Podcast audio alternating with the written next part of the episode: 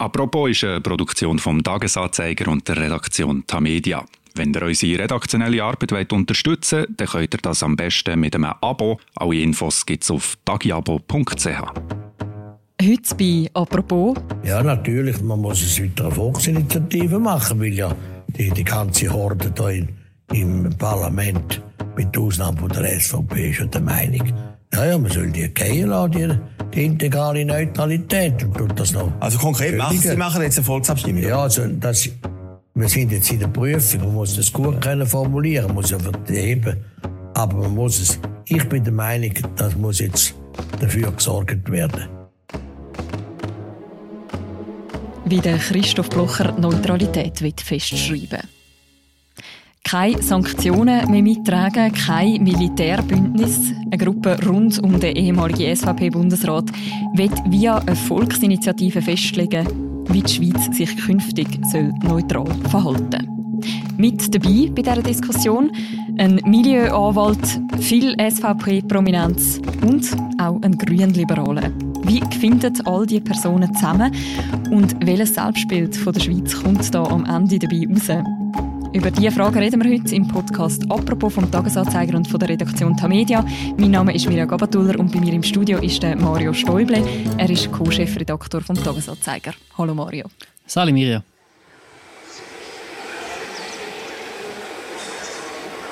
Mario, das Time am Zürcher Habe, das ist echt die Bar, wo man noch schnell einen Kaffee trinkt, um die Wartezeit zu überbrücken.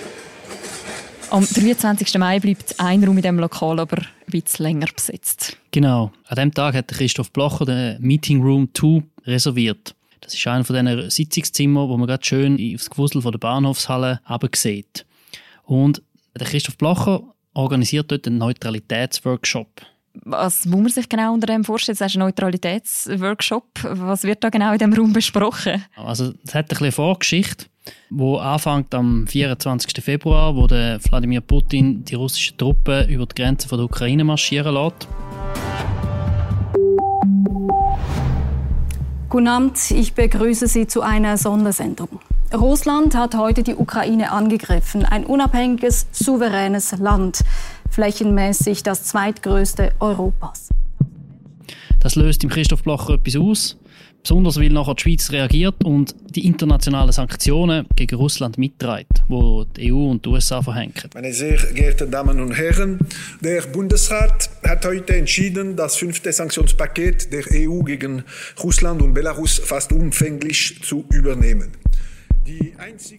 Und der Christoph Lacher findet, das ist ein Bruch von der Neutralität. Man tut sich so als Kriegspartei positionieren und er, er nennt es eine Brotsperre. Sprich, dass man Sachen nicht mehr liefert. In, in, hier in Zürich hat der Zwingli gelernt und er hat gesagt, die grausamste Waffe, die wir haben im Krieg, ist die Brotsperre, die die Leute aushungert, um die Führung dazu zu bringen, dass sie den Krieg aufhört oder anders macht. Und er sagt, das ist völlig falsch positioniert von der Schweiz. Und er benutzt da eine Radikalität in seiner Sprache, wo noch viele Leute am Anfang vor den Kopf stoßt. Die, die ganze Horde hier in im Parlament, mit Ausnahme von der SVP, ist der Meinung, ja, ja, man soll die gehen lassen, die, die integrale Neutralität und tut das noch. Also konkret Er ist dann sehr schnell der Meinung, das ist eine rote Linie, die überschritten ist und man muss die Schweiz hinter die rote Linie zurückkriegen. Aber man muss es, ich bin der Meinung, das muss jetzt dafür gesorgt werden.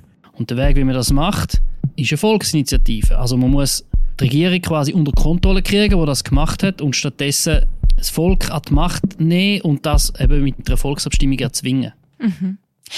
Du hast ja auch mit dem Christoph Blocher telefoniert die letzten Tage. Wieso liegt ihm das Thema Neutralität so dermaßen am Herzen? Ja, ich glaube, das Thema Unabhängigkeit ist am Blocher sein Lebensthema. Es wiederholt sich immer wieder, oder? 1992 die EW-Abstimmung ist der Fall, wo ihm seinen ganzen Nimbus verleiht hat. Und wenn man so will, geht die Frage der Neutralität mit am Kern vom Schweizer Selbstverständnis, oder? Das Thema Neutralität. Die Schweiz ist für das so bekannt, dass der, der Joe Biden das sogar aufnimmt in seiner State of the Union Rede. Yeah, even Switzerland are inflicting pain on Russia and supporting the people of Ukraine. Mhm. Und der Blocher spürt das und hat, hat das Gefühl, er müsste da einen Pflock schlagen. Der Kern vom Schweizer Selbstverständnis, wie du es jetzt nennst, der wird ja eben am 23. Mai an dem Treffen im Zürcher HB diskutiert. Ich würde gerne mit dir eine kleine Auslegeordnung machen. Wer nimmt alles an dem Treffen teil? Ja, das ist eben interessant. Christoph Bloch hat mir gesagt, es haben ihm verschiedene Leute, nachdem seine Position öffentlich wurde, ist angemeldet, angeschrieben, er hat zum Teil Leute kontaktiert und aus dem entsteht dann wie so eine, so ein Neutralitäts-Think Tank sozusagen. Mhm. zu den Leuten, die dort erschienen sind, gehören SVPler wie der Christoph Mörgeli, der Altnationalrat oder der Ulrich Schlür, aber auch der Milieuanwalt, der Valentin Lampmann, der SVP-Fraktionschef, der Thomas Eschi, der, der Rechtsprofessor Hans-Uli Vogt und der Altbundesrichter Georg Seiler. Und dann gibt es wieder eine zweite Gruppe, die nicht so formell SVP ist. Dazu gehört zum Beispiel der Ökonom Martin Janssen, aber auch der Chefredakteur vom Schweizer Monat, der Ronny Grob, ein Pfarrer, der Peter Rauch aus Küsnacht in der Innerschweiz und als wie soll ich sagen, ein bisschen fremdes Element, der, der Grünliberale, der Nicola Forster, der gleichzeitig auch Präsident ist von der Schweizerischen Gemeinnützigen Gesellschaft, die das Rütli kontrolliert. Mhm. Also Leute, die eigentlich aus unterschiedlichen Ecken kommen, alles nur Männer? Eine einzige Frau war dabei, Camille Lotte, die neue SVP-Präsidentin der Stadt Zürich. Wenn du mir das so sagst, es klingt schon nach einer Runde, die aber jetzt abgesehen vielleicht vom Nicola Forster schon recht eine klare politische Schlagseite hat. Ja, das ist sicher so. Aber das Interessante ist, also ich habe mit verschiedenen Leuten geredet, die dort dabei waren, es sind dann alle so gewesen, ja, es ist eigentlich schon nicht geheim, was wir da besprechen, aber ich wollte jetzt doch nicht darüber reden und es war recht schwierig, um ein bisschen rauszubekommen, was da wirklich besprochen worden ist. Aber am Schluss zeigen die Recherche einfach, dass sich doch einige von diesen Konservativen gegen den Blocher gestellt haben, die sehr stark darauf gedrängt haben, von Anfang an, dass es so eine Initiative braucht. Und ein paar haben einfach gesagt, wenn wir jetzt so eine Initiative starten, gehen wir ein, ein starkes Risiko ein. Und das Gefährliche ist, dass es ein Nein gibt, weil so eine Initiative wird etwa in vier Jahren dann mal abgestimmt darüber. In vier Jahren ist alles möglich. Es kann sein, dass der Ukraine-Krieg sich noch verschärft und dass die Stimmung in der Schweiz sehr stark pro NATO ist zum Beispiel.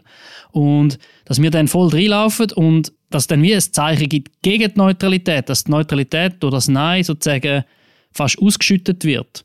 Und von dem haben einige Angst gehabt und der Blocher hat das einfach auf die Seite gewischt und gesagt, wer kein Risiko eingeht, der kann auch nichts gewinnen. So in dem Stil. Mhm. Was ja auch ziemlich gut zu ihm passt. Das heißt, wenn ich die richtig verstehe, geht es aber schon eben mehr wie nur darum, jetzt da sich als Think Tank zu treffen, um die Neutralitätsfragen zu diskutieren, sondern es geht wirklich auch darum, dass man am Schluss eine Volksinitiative hat, wo man dann auch darüber abstimmen Genau, ein paar von diesen Anwesenden haben Entwürfe mitgebracht für einen Text, für eine Volksinitiative, wie man denn das könnte festnageln in der Verfassung, dass die Schweiz in Zukunft nie mehr Sanktionen verhängt oder ja nicht sich der NATO anschließt. Zum Beispiel Hans-Uli Vogt, der Rechtsprofessor, hat einen Vorschlag gemacht und der Blocher selber auch, zusammen mit dem Altbundesrichter, hat selber auch an weiß nicht, ob er an Kompi oder an die Schreibmaschine gekocht ist und hat etwas aufgeschrieben. Und dann hat man das auch diskutiert. Also, und sich überlegt, ja, wie müssen wir denn das machen? Und da ist auch so eine Stimme vom Hans-Uli Vogt, der gesagt hat, hey, wir müssen schauen, dass wir auch die guten Dienste von der Schweiz betonen, damit wir auch ein breites Publikum ansprechen können. Weil für das gibt es äh, grosse Sympathie bei, bei weiten Kreisen in der Bevölkerung, dass die Schweiz sich als Vermittlungsplattform und als Verhandlungsstandort positioniert. Bevor wir auf die Volksinitiative ein bisschen genauer zu sprechen kommen, es gibt ja schon ein paar recht interessante Personen an dem Tisch, eben zum Beispiel der Grünliberale Nicola Forster, wo jetzt wahrscheinlich nicht immer politisch einig ist mit dem Christoph Blocher. Was, was weiß man darüber, was er dort macht? Ja, der Nicola Forster hat mit mir nicht offen reden über seine Beteiligung an dieser Veranstaltung, aber so wie ich es verstehe, ist es so, dass man ihn als Gegenpunkt eingeladen hat und gewusst hat, der wird etwas anderes sagen, der wird sich völlig anders positionieren. Es ist wieder darum gegangen, dass der Blocher hat wollen, ein bisschen Gegendruck haben, um zu schauen, was denn da für Gegenargumente kommen. Also so wirklich einen Stresstest machen für seine mhm. Ideen.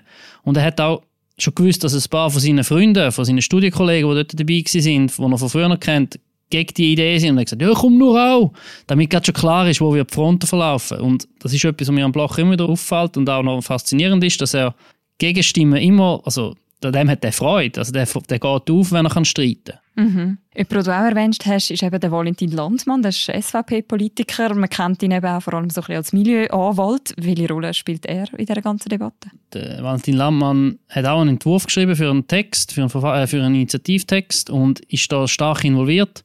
Ihm ist das Ganze so wichtig, dass er mir aus dem Spital heraus angerufen hat, um zu erklären, warum das unglaublich wichtig ist, das Thema, und warum man das ja nicht dürfen unter den Tisch wischen und warum die Initiative super wichtig wäre. Also er wird eine von diesen Figuren sein, wo die Initiativen werden mitprägen, glaube ich. Mhm. Eine andere recht spannende Personalie ist der Leroy Bechtold. Wer ist das? Der Leroy Bechtold ist eine interessante Person, weil er ist eigentlich ein FDP-Politiker, hat sich aber ein bisschen zerstritten mit der FDP und ist jetzt wie vor allem mit seiner Plattform Team Freiheit unterwegs. Und das ist so eine bisschen bürgerliche Kampagnenplattform geworden, wo in der letzten Zeit recht aktiv war und Unterschriften sammelt, für Petitionen weibelt und in Zürich so ein, bisschen ein bürgerlicher Aktivposten geworden ist. Mhm. Sie haben eine Petition gestartet, die heißt Stop Lockdown. Und die ist so erfolgreich gewesen, dass angeblich eine Viertelmillion Eingaben reingekommen sind mit E-Mail-Adressen. Und die Datenbank ist eigentlich das Wertvolle, was jetzt der, der Leroy Bechtold unter seiner Kontrolle hat. Das macht ihn auch ein Stück weit interessant für verschiedenste konservative Anliegen. Und äh, der Leroy Bechtold ist dort auch dabei an dieser Veranstaltung und ist dann also ein bisschen gefragt worden, hey, machst du auch mit, hilfst du uns? Und er sagt jetzt so, ja, es interessiert ihn schon sehr stark. Und es könnte wahrscheinlich darauf laufen, dass dann das Team Freiheit auch mithilft beim Unterschriften sammeln. Also es sitzen recht unterschiedliche Leute in dieser Debatte, ein Grünliberale, eben diverse SVP-Politikerinnen und Politiker und eben jemand, der auch noch so ein bisschen Kontakt hat in die Corona-Massnahmen-Gegner-Szene. Welche Vorstellung von einer neutralen Schweiz ist denn da am Ende rausgekommen? Was steht jetzt konkret in diesem Entwurf? Also man muss sagen, dass am Schluss der Blocher selber die zentrale Figur ist und er sagt, was durchgeht. Und die Initiative, die am Schluss rauskommt, hat eigentlich vier Elemente. Das erste ist, einfach mal festzusetzen, die Schweiz ist immer während bewaffnet neutral. Das ist so wie der Grundsatz. Und nachher tut sich der ausdifferenzieren. Das erste ist, dass man sagt, die Schweiz tut kein Verteidigungsbündnis beitreten. Das zielt vor allem auf die NATO. Also man will mhm. da einen Riegel schieben. Wobei man muss sagen, wenn man würde der NATO beitreten müsste man heute schon eine Volksabstimmung machen mit doppeltem Mehr. Also, mhm. weil das eine, eine, Organisation von kollektiver Sicherheit ist und das ist heute schon so geregelt, dass man nicht einfach, der Bundesrat kann nicht einfach einen NATO-Beitritt beschließen. Und das dritte Element sind Sanktionen. Also man will verbieten, dass die Schweiz sich an Sanktionen anschliessen, so wie das jetzt im Ukraine-Krieg passiert ist. Mit Ausnahme von UNO-Sanktionen, die aber nur dann funktionieren, wenn der ganze Sicherheitsrat von der UNO sich dahinter stellt. Und in der Praxis passiert das eben oft nicht, weil oft irgendjemand ein Veto einleitet, wie jetzt zum Beispiel Russland im konkreten Fall. Und der letzte Teil von dieser Initiative ist eben, dass man sagt, hey, die Schweiz soll auftreten als Vermittlungsplattform bei Konflikten. Mhm. Also das, das äh, Betonen von der guten Dienst, das hat zum Schluss auch seinen, seinen Widerhall gefunden im Initiativtext. Also wenn es jetzt nochmal so eine Situation gibt wie im Moment mit dem Ukraine-Krieg und die Initiative wird angenommen werden, dann könnte sich der Bundesrat quasi nicht mehr so verhalten, wie er sich jetzt verhalten hat. Und genau. zum Beispiel diese Sanktionen anschliessen. Genau. Einfach ein Beispiel, wenn jetzt, sagen wir jetzt, China tritt in Konflikt mit Taiwan und nachher geht es aus dem Westen Sanktionen gegen China, dann könnte sich die Schweiz nicht anschliessen. Und wie geht es jetzt weiter? Ja, das ist jetzt so. Es gibt ja einen relativ fixen Fahrplan bei Volksinitiativen. Der Text ist jetzt in Prüfung bei der Bundeskanzlei. Die schauen, ob das so verhebt. Dann wird es noch kleinere Anpassungen geben und dann sagt äh, Christoph Blocher, er will im Herbst anfangen, Unterschriften zu sammeln. Also da wird dann höchstwahrscheinlich auch die SVP an Bord sein und verschiedene andere bürgerlich-konservative Organisationen. Und nachher geht es etwa so drei, vier Jahre, bis dann wirklich der Abstimmungstermin stattfindet. Also wir reden vom Jahr 2025 bis 2026. Mhm. Also wie realistisch ist du denn jetzt Stand heute, dass dann das Stimmvolk zu dem Zeitpunkt wirklich am Blocher seine Vorstellung von Neutralität wird folgen und, und das annehmen? Also ich glaube erstens mal, dass es sicher ist, dass wir werden abstimmen, weil die Unterschriften werden zusammenkommen, wenn nicht irgendetwas völlig Unwägbares passiert. Und wie es dann die Abstimmung rauskommt, da, da würde ich den konservativen Stimmen zustimmen aus dem HB Zürich, die gesagt haben, hey, es ist mega unwägbar. Die Kriegsentwicklung in der Ukraine lässt sich schlicht nicht einschätzen im Moment und wir können nicht voraussagen, an was für einer Art wir werden uns befinden in drei Jahren. Man muss nur mal die Zeit ein Jahr zurückdrüllen, wo wir noch mit im Corona-Film sind. Oder jetzt vor zwei Monaten. Wir wissen nicht, wie es mit dem Gas aussieht, der Winter. Es ist schlicht alles nicht prognostizierbar. Entsprechend ist es kein schwierig vorauszusagen, wie das, das zu liegen wird kommen. Was man kann sagen ist, dass Neutralität als Anliegen in der Bevölkerung grundsätzlich sehr eine breite Zustimmung genießt. Der Teufel liegt einfach immer im Detail, oder? Wenn, wenn sobald es darum geht, ja, was heißt denn Neutralität genau? Heißt denn das keine Sanktionen und mhm, so? Dann wird es mhm. sofort schwierig und dann geht der Streit los. Und das ist das Interessante an dem ganzen Thema. Du hast vorher schon gesagt, wie stark das alles am Christoph Blocher hängt, dass er das wie initiiert hat, dass er auch so ein bisschen den Takt durchgibt, wie es weitergeht. Inwiefern ist das schlussendlich jetzt einfach zugespitzt gesagt, ein persönliches Projekt von Christoph Blocher? Ja, er ist halt wie der Katalysator. Bei ihm laufen die Fäden zusammen und bei ihm kristallisiert sich dann wie eine konservative Position. Und er hat Standing und auch die finanziellen Mittel und die Erfahrung, um so ein Anliegen dem Fürsch zu bringen. Also, obwohl er jetzt inzwischen über 80 ist, ist er immer noch die Figur, die dann am Schluss Weichen stellt auf der konservativen Seite in der Schweiz. Und das finde ich bemerkenswert. Und es ist schon noch interessant, dass er jetzt quasi das Thema besetzt und nicht jemand anders. Ja, also auf der konservativen Seite einerseits, aber andererseits auch auf der generellen politischen Landschaft setzt jetzt er wie ein bisschen Druck auf, indem er mit der volksinitiativen Debatte wie erzwingt, oder? Bis jetzt ist es vor allem so gewesen, dass man reagiert hat. Also wenn man sich überlegt, was die anderen Parteien gemacht haben, die haben vor allem reagiert auf den Kriegsausbruch und auf den, den Druck, den die Schweiz darunter gestanden ist und man hat sich wie positioniert im Verhältnis zum Konflikt, wo besteht. Und der Blocher geht jetzt einen Schritt weiter und sagt, ja nein, nein, ich tue das ganz allgemein angehen, wir ziehen rote Linien. So, schon inspiriert vom jetzigen Konflikt, aber die Lösung ist völlig abgekoppelt vom Einzelfall.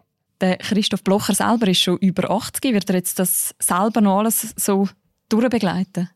Er sagt nein. Er sagt, er möchte nicht das Initiativkomitee leiten. Das muss jemand anders machen. Und er hat jetzt drei Kandidaten, die in Frage kommen und man muss jetzt den Besten aussuchen, sagt er. Und das ist interessant, weil es geht ein bisschen darum, jetzt in diesem Thema, wird er denn das wirklich auch abgeben und wird jemand anders ins Zentrum der Bühne stehen? Und geht das irgendwie überhaupt? Und dahinter ist natürlich das Überthema, wo schon seit einiger Zeit bei den Konservativen umgeistert, nämlich die Frage, ja, was passiert, wenn der Christoph Blocher die Macht loslässt? Was, was, wie, wie stellt sich denn die Landschaft neu auf? Und ich glaube, die Initiativen und das Anliegen, das wird eines von diesen Themen werden, wo sich das zeigen wird in den nächsten Jahren. Und das wird extrem spannend zu beobachten sein. Danke vielmals, Mario, für die Einordnungen. Sehr gern geschehen. Wir verlinken im Beschreib zu dieser Episode auch noch die ganze Berichterstattung rund um die Volksinitiative, die angedenkt ist. Und das war die heutige Folge von unserem Podcast «Apropos». Die nächste Folge von uns, die hören ihr morgen wieder. Bis dann, macht's gut. Ciao miteinander.